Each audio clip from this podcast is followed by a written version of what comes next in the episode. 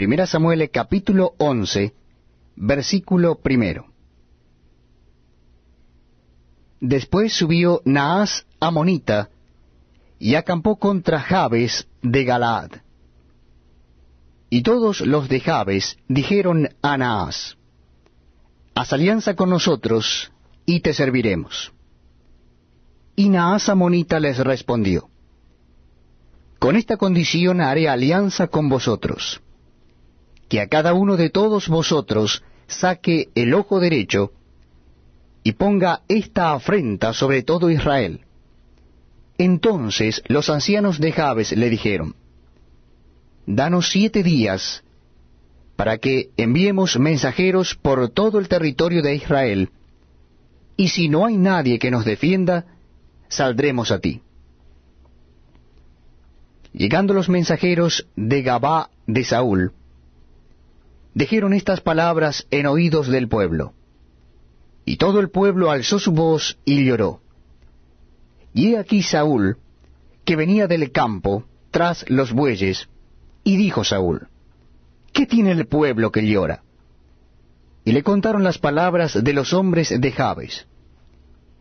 Y al oír Saúl estas palabras, el Espíritu de Dios vino sobre él con poder, y él se encendió en ira en gran manera.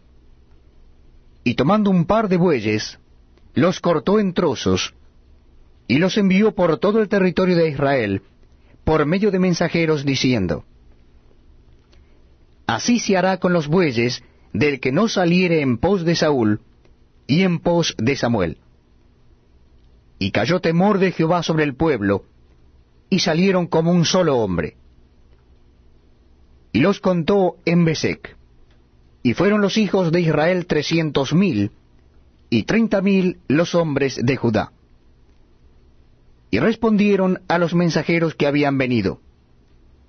Así diréis a los de Jabes de Galaad, Mañana, al calentar el sol, seréis librados.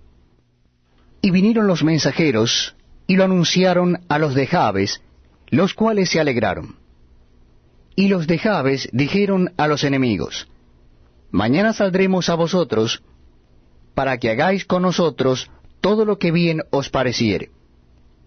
Aconteció que al día siguiente dispuso Saúl al pueblo en tres compañías, y entraron en medio del campamento a la vigilia de la mañana, e hirieron a los amonitas hasta que el día calentó. Y los que quedaron fuera dispersos, de tal manera que no quedaron dos de ellos juntos. El pueblo entonces dijo a Samuel, ¿quiénes son los que decían, ¿ha de reinar Saúl sobre nosotros? Dadnos esos hombres, y los mataremos.